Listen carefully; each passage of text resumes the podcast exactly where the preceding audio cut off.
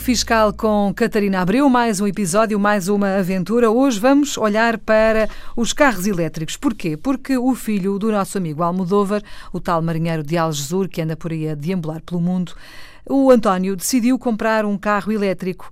Catarina, olá. Quais olá. são os benefícios fiscais desta compra? É o que nós queremos saber. Olá, Filomena. O filho do Almodóvar, o António, decidiu comprar um carro elétrico na atividade que exerce, portanto não tem nada a ver com.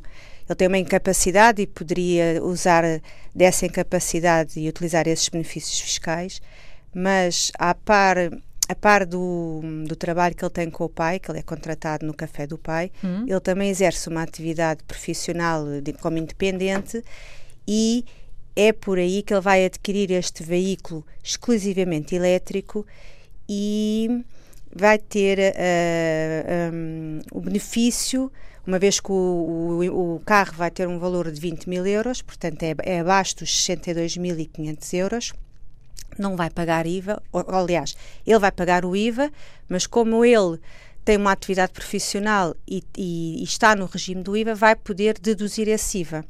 Portanto, acaba por ter eh, o carro não ter esse encargo do IVA. E o facto de ele ter essa incapacidade de 60 e não sei quantos por cento não entra aqui? Não, não entra aqui porque ele vai comprar isto na atividade profissional e, portanto, vai ter eh, esta dedução do IVA por ser um, um sujeito passivo, que é como se chama, do IVA. Ok. Ele, eh, na- na- nas, nas prestações de serviços que ele faz, cobra IVA. Como vai adquirir este carro para a atividade É profissional, um carro de serviço, é um carro de serviço exclusivamente elétrico, tem a- eh, pela fiscalidade verde, tem o benefício de deduzir o IVA. Eh, e isto depois é feito através das declarações trimestrais que ele tem que fazer eh, obrigatoriamente. Eh, portanto, não, não paga o IVA, mas deduz. Depois, em relação ao IVA ainda, tudo o que tenha que ver com despesas de manutenção, reparação e portagens, o IVA não é dedutível. Aí é um encargo na mesma. Uhum, Portanto, tem que ele não- pagar e tem- ponto. Portanto, ele paga e não pode abater depois na- nas declarações fiscais.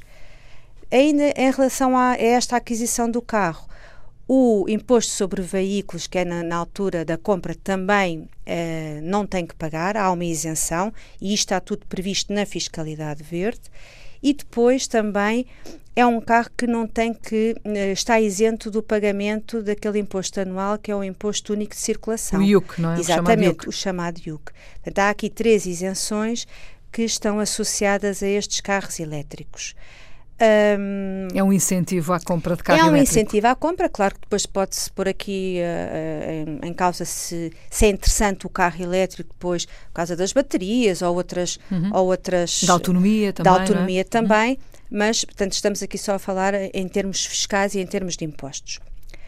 Uh, depois, relativamente a, a isto, uh, o carro fica associado à atividade do António e, claro que se ele amanhã quiser vendê-lo, depois terá aqui associado também uh, mais valias porque ele está, uh, a, está a afetá-lo à atividade. Uhum.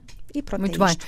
Em relação ao António, estamos conversadas, mas o Almodóvar tem aqui mais um imbróglio para resolver, não é? O tio, eh, tanto quanto sei, doou-lhe algumas ações eh, cotadas em bolsa. O que, é que, o que é que ele vai fazer? Como é que isto se faz? É o que nós queremos saber, não é? É o tio do olho às ações e isto é uma coisa que nós vamos ver no próximo episódio. Já está combinado. Catarina, obrigada. Até para a semana. Até para a semana, Filomena.